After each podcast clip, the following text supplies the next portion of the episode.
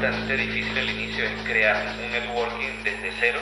Tienes que aprender de todo y hacer de todo y entenderle a todo. Estás haciendo algo productivo que pueda generar un cambio. Los visionarios que están viendo cómo va a cambiar el mundo y qué va, qué va a necesitar el mundo en los próximos dos a cinco años.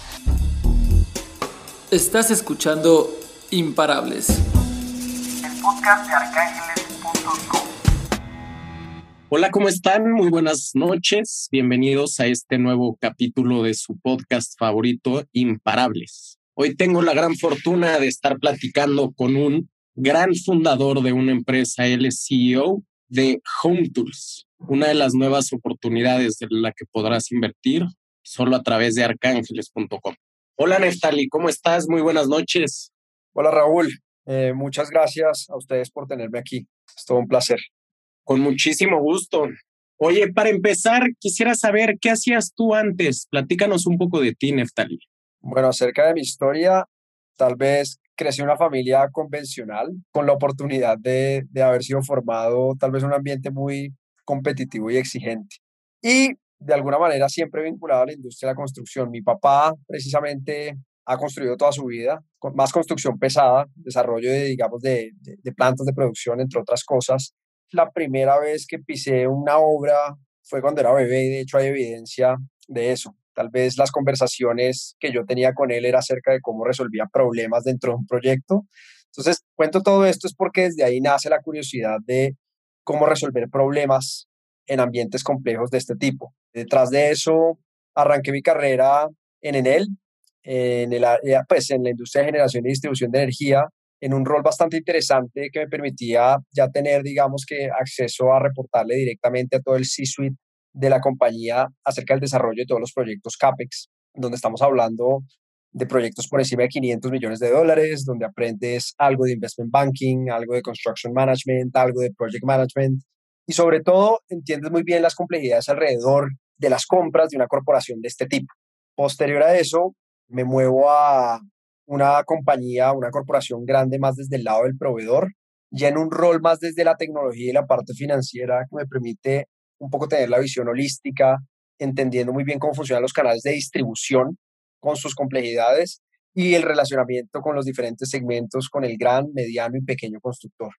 Por último, salgo con la iniciativa de buscar cómo hacer algo para la compañía de mi papá y mi tío, la cual sigue vigente, con el objetivo de, buscar construir una unidad de negocio, la cual comienzo a trabajar con ellos desde cero. Y después de haber generado más de 5 millones de dólares de revenue, después de un poco más de cuatro años, tengo las perspectivas ya de las complejidades del gran comprador, del gran proveedor y de la pyme cuando construye y cuando vende, hace un gran constructor. Entonces, básicamente todo esto reúne un poco más de 13 años que me que nace, digamos, la curiosidad de, oiga, qué gran oportunidad que hay aquí de poder resolver todas las ineficiencias que hay dentro del ciclo de vida de un proyecto de construcción. Y a eso súmale todo lo que pude haber estudiado y leído, donde cada vez había más y más ganas tal vez de querer hacer algo ahí. Eso es un poco el detrás de. De ahí es de donde sale esta, esta curiosidad, ¿no? De cómo conocer realmente cuáles son los procesos que tienen estas constructoras hoy en día y buscarle con la tecnología y con las nuevas herramientas que tenemos hoy, una solución que sea eficiente. Oye, ¿y fue ahí cuando creaste Home Tools una vez que sales de trabajar con tu papá? Pues a ver, para ser honesto, Home Tools es una idea que en su principio se llamaba Job Tools y nació cuando estaba muy, tenía 22 años, como idea, como concepto. Okay. Pero me acuerdo mucho que fui al centro de emprendimiento de mi universidad y se lo conté a, a, un asesor que me dieron. Ajá. Y el tipo me decía, oiga, conectar oferta, demanda y servicios financieros, olvídese de eso, no va a poder. Uh -huh. O sea, es muy complejo y muy difícil en una industria bastante compleja, eh, rigurosa y tradicional. Y tenía toda la razón. Se había sido bastante, bastante difícil lograr iniciar algo en algo que no tenía casi expertise, pues porque faltaban muchos años por delante. Y un poco el mensaje a veces es que el timing sin, sin, sin, tener claridad totalmente si es el adecuado ahora, lo que sabemos es que hay cosas ocurriendo y las cosas van cada vez mejor. Tenía mucho por aprender y sigo teniendo mucho por aprender, pero tal vez lo inicié cuando ya estaba un poco más preparado, ya tenía un poco más de red, ya tenía un poco más de conocimiento y tenía acceso también a personas que me podían facilitar el entendimiento de muchas cosas por las que iba a pasar. tal vez diría que, que se inició en el momento oportuno, pues con las complejidades que no dejan de aparecer en el día a día. Qué interesante eso que me platicas, porque realmente es una idea que se viene gestando pues ya más de seis años. ¿Cómo fue que la llevaste a la realidad? Platícame. De ahí a lo que hoy es Home Tools, ¿cómo has avanzado? Bueno, realmente en principio todo nace, yo, yo siempre preguntaba por qué a una compañía como la de mi papá le costaba tanto trabajo vender, o era tan ineficiente cuando construía. Todo arranca un poco desde el segmento, desde el pyme. Entonces, un poco relacionado a eso, el momento en que yo la inicio a trabajar, tal vez es estando allá adentro, viendo todas las ineficiencias alrededor del ejercicio y comienzo a pilotear y a buscar cómo hacer el ejercicio, conectar análogamente oferta, demanda, incluso los requerimientos de capital de trabajo, que es la tesis total cuando la logremos consolidar, que estamos en todo ese proceso. Y cuando lo arranco a hacer, arranco a hacer operaciones puntuales donde efectivamente se logra articular y se logra validar el ejercicio. Ahora, la pregunta era, ¿cómo hacemos esto a escala? Por 100, por miles de veces. Ahí digamos que levantamos un, primer cheque y con unos primeros 100 mil dólares comenzamos a construir producto. Tenemos la fortuna de que un gran corporativo nos invita a colaborar y a co-crear bajo un concepto de, de, un programa de aceleración de innovación corporativa propiamente de esta corporación. Y de ahí salimos a mercado en noviembre del 2019, después de tal vez un todo 2019 validación, porque la compañía en realidad fue incorporada en febrero del 2019. Dicho esto, salimos a mercado en noviembre, ya con un producto mínimo viable. Comenzamos a entender, lo cual nos lleva a generar iteraciones adaptadas a lo que sabíamos que, como dicen en algunos escenarios, es lo que ellos quieren tener. ¿Qué es lo que quieren tener?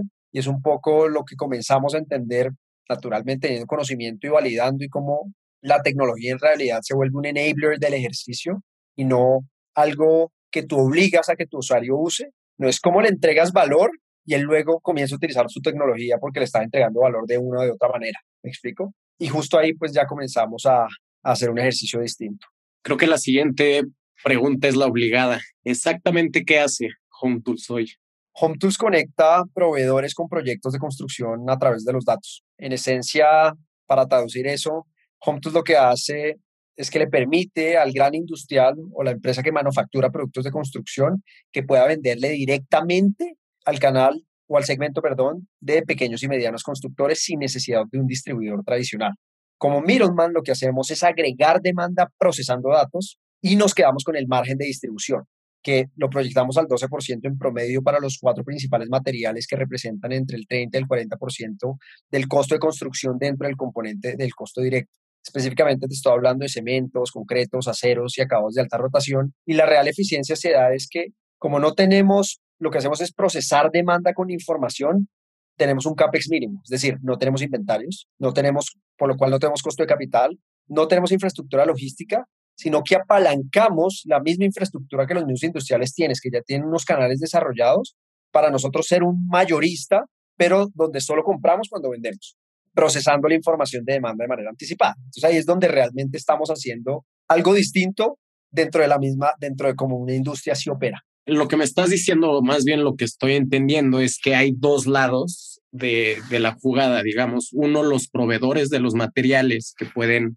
entrar a estas licitaciones que se dan dentro de Home Tools. Y por el otro lado, un perfil de desarrollador, ¿no? Donde puedo dar todo el seguimiento a los procesos de mi obra y conseguir los materiales, ¿correcto? Es correcto, es correcto. Digamos que tenemos toda la trazabilidad desde el momento uno hasta que él va ejecutando todas sus compras. Y la manera en que hacemos dinero no es cobrándole por el sistema, sino vendiendo los materiales de los cuales nosotros somos mayoristas a un segmento que se abastece el canal de distribución. Ok, pues esa es la, digamos, toda la oferta agregada para donde el verdadero negocio está en vender estos materiales.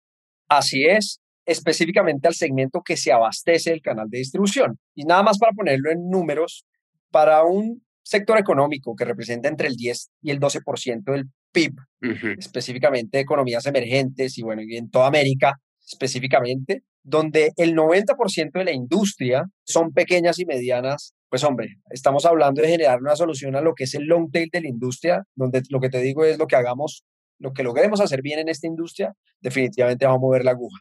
Y eso me lleva, fíjate, ahorita me recordaste algo que me decía mi abuelo desde chiquito. ¿Quieres saber si hay dinero en la economía de algún país? Alza los ojos y ve si hay grúas de construcción. Y es algo impresionante, por ejemplo, en México ves pues más de 30, más de 40 en la misma ciudad en, en cuestión de unos kilómetros a la redonda en construcciones. Y ahí es donde pues la oportunidad es enorme para una plataforma exponencial como Home Tools. Así es. Esa es una de las principales razones por lo cual estamos tal vez muy emocionados de comenzar a pisar México más pronto que tarde. ¿Ahorita en dónde están? ¿Ahorita dónde tienen operaciones?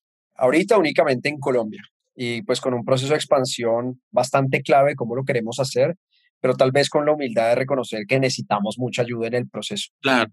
Y tal vez con ese componente, tal vez es que creemos que podemos hacer bien las cosas porque si las hacemos bien, definitivamente podemos construir una compañía gigante en los próximos años.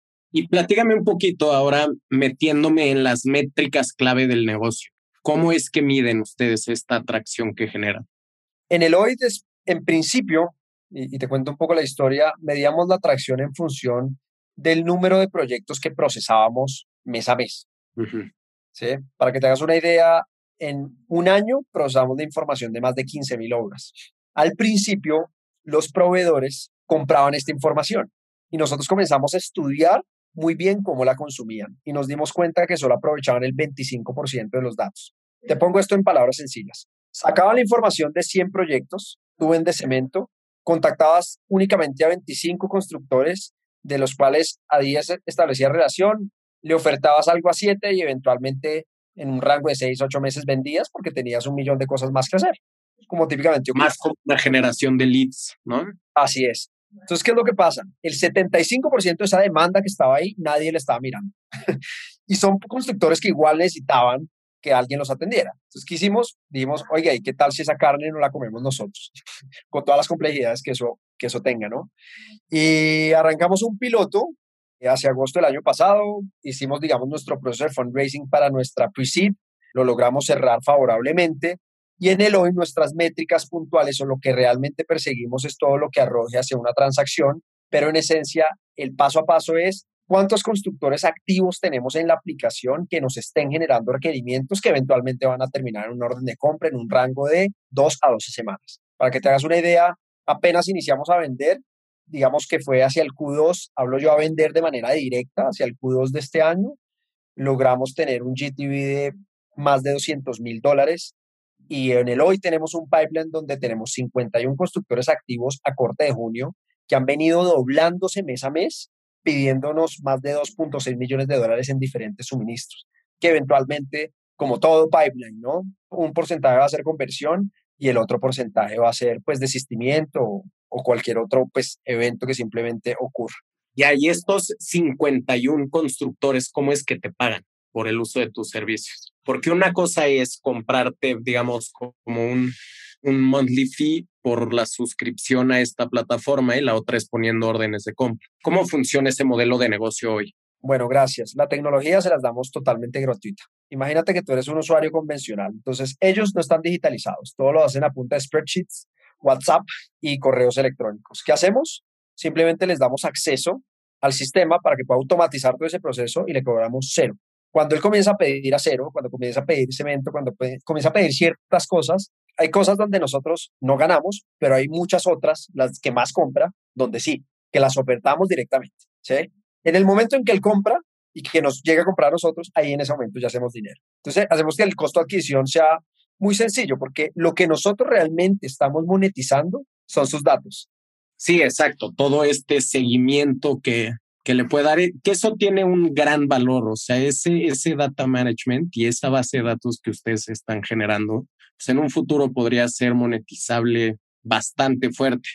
Me refiero a que cada uno de los desarrolladores que está, valga la redundancia, creando su, su, pues, su desarrollo, su bien inmueble, gracias al uso de esta tecnología va siguiendo todos los procesos de obra, ¿no? Que eso tú lo puedes luego cruzar para encontrar cuáles son los precios óptimos, cuál es el uso óptimo. Incluso cuáles son las estadísticas de cómo se han comportado los precios de ciertas cosas. Cuando tú tienes volumen de datos puedes hacer muchas cosas y precisamente lo que tú mencionas es parte del propósito para lograr comenzar a predecir qué se va a consumir a nivel de materiales, servicios y requerimientos de capital de trabajo y naturalmente cuál va a ser la proyección en los mismos precios de acuerdo a variaciones históricas. Ya, de acuerdo. Oye, ¿qué tan grande es el espectro de clientes al que puedes llegar para, para conocer verdaderamente lo exponencial de esta empresa? En términos de número de constructores, ¿te refieres? Sí. A nivel regional, de lo que nosotros hemos podido analizar, realmente tenemos un dato que es el más poderoso para nosotros y el mercado de volumen transaccional que estamos atacando es un volumen de 200 billones de dólares específicamente para los mercados de Colombia, México, Perú y Brasil, que es un poco a los cuales hemos estado mirando pues, por análisis macroeconómico, por diferentes, digamos que variables.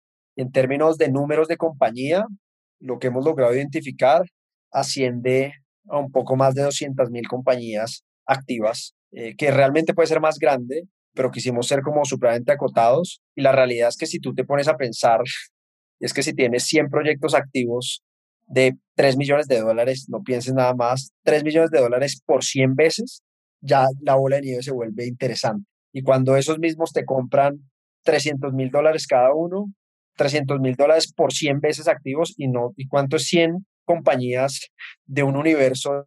Esto es tan grande que naturalmente dará espacio para más jugadores, pero es tan grande como para construir una gran compañía. Exacto, y eso suponiendo que no hay recompra. Ahora imagínate cuando un desarrollador hace que siete, ocho al año, digo en números, en números por ahí. Efectivamente, y gracias por traer esa palabra. Una de las cosas que nosotros más nos enfocamos es cómo podíamos generar retención, es decir, generar ese stickiness para que el constructor nos usara y realmente lo que descubrimos como en el pasar del tiempo fue un poco que ellos iban a responder a la adopción en la medida que le entregábamos valor. Y cosas tan sencillas como decirle cuánto cuesta algo muy rápido, te lo preguntan cinco veces más y a la sexta te compran. Y al final, el punto es que te están usando y te comienzan a usar y te vuelven a usar y te vuelven a usar y ahí es donde realmente ya también estás teniendo unos niveles de retención interesantes. ¿sí? Que en el hoy, para nosotros, después de analizar cohorts mensuales, después de cuatro meses, estamos por encima de un 80%. Entonces, para nosotros es bastante interesante pues todo lo que nos está pasando. Increíble. Y ahora platícame un poco del lado de los proveedores. ¿Qué proveedores de materiales están dados de alta en la plataforma para realizar estos bits? ¿Cómo funciona este otro gran segmento? Excelente pregunta.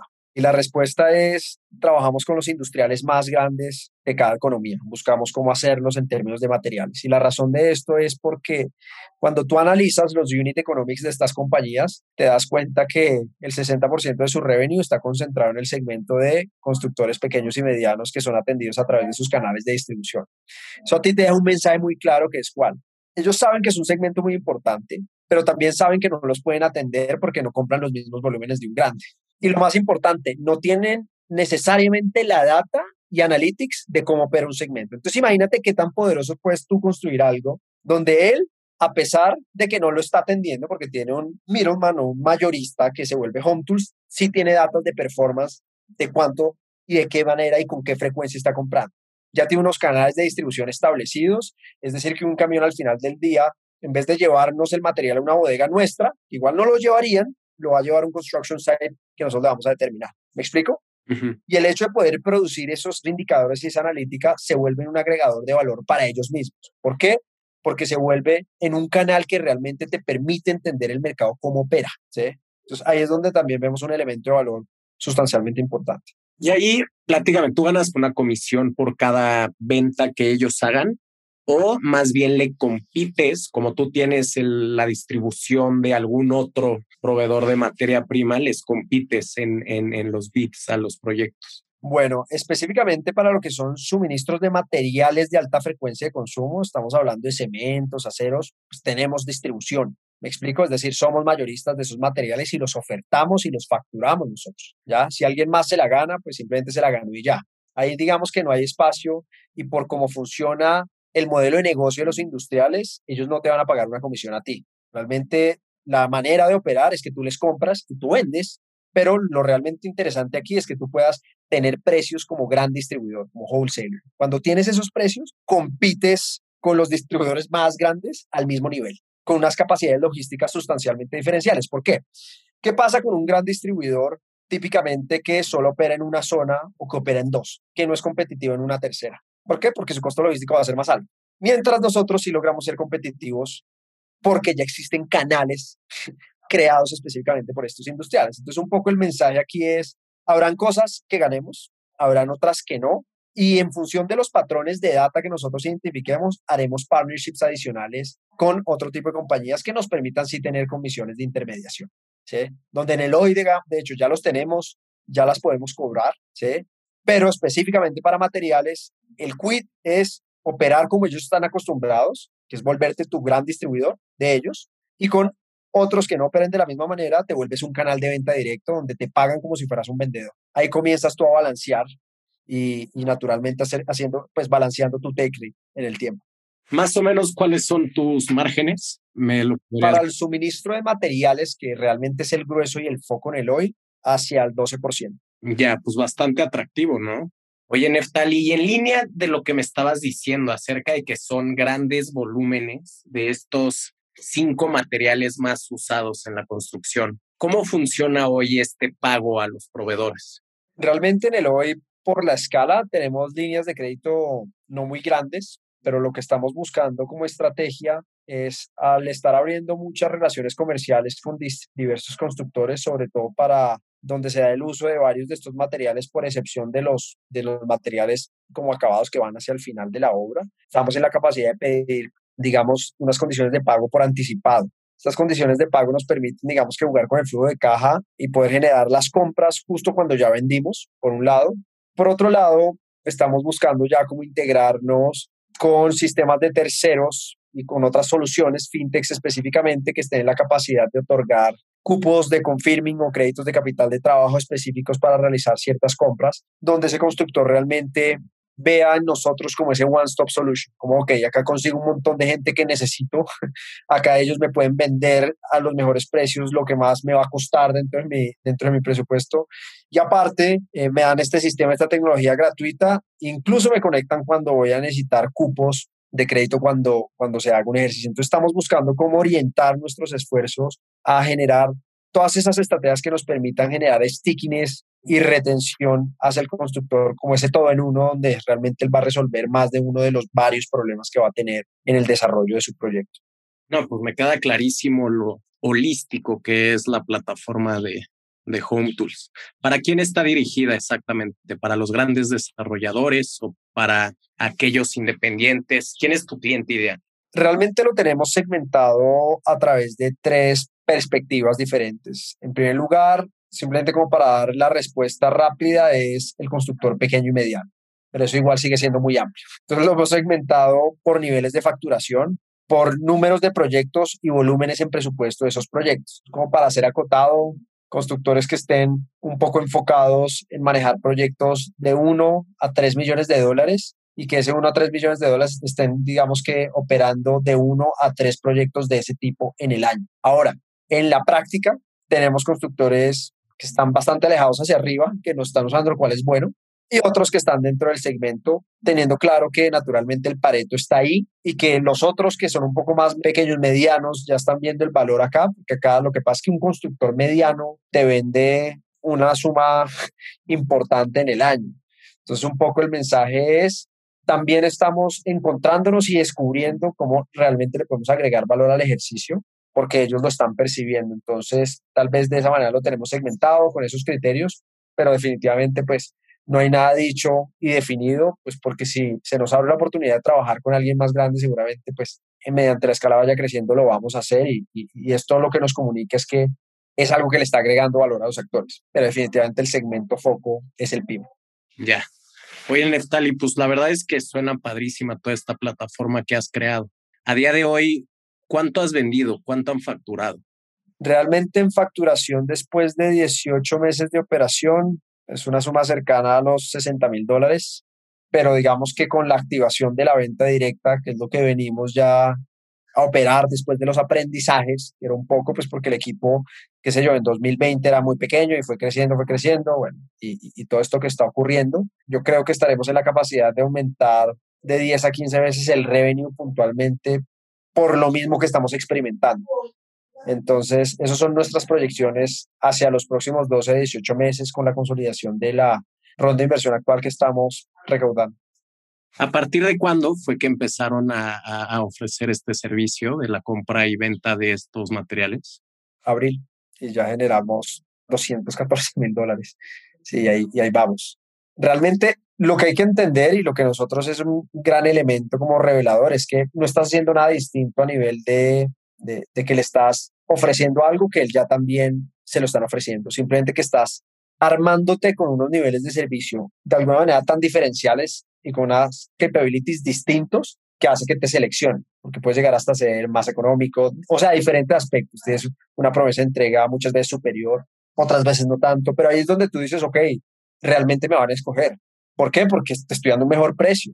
Y a un mayorista que está trabajando con eso hace 20 años. Entonces, como que es revelador porque definitivamente no venimos a reemplazar a alguien. Claro. Venimos a ser parte de la cadena, entendiendo que a esto teníamos que meterle servicio y eficiencia operativa. Y haciendo eso, esto nos va a permitir con el tiempo escalarlo de manera acelerada. Y además le das el uso de tu plataforma, que le da acceso a una cantidad de datos impresionante. Así es, así es, sin duda.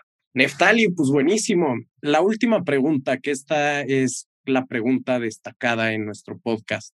Me encanta esta pregunta. ¿Por qué? Porque va mucho más allá de los límites que tiene esta pues, conversación que tenemos acerca de la empresa y es ¿qué hace a Neftali y qué hace a Home Tools imparable?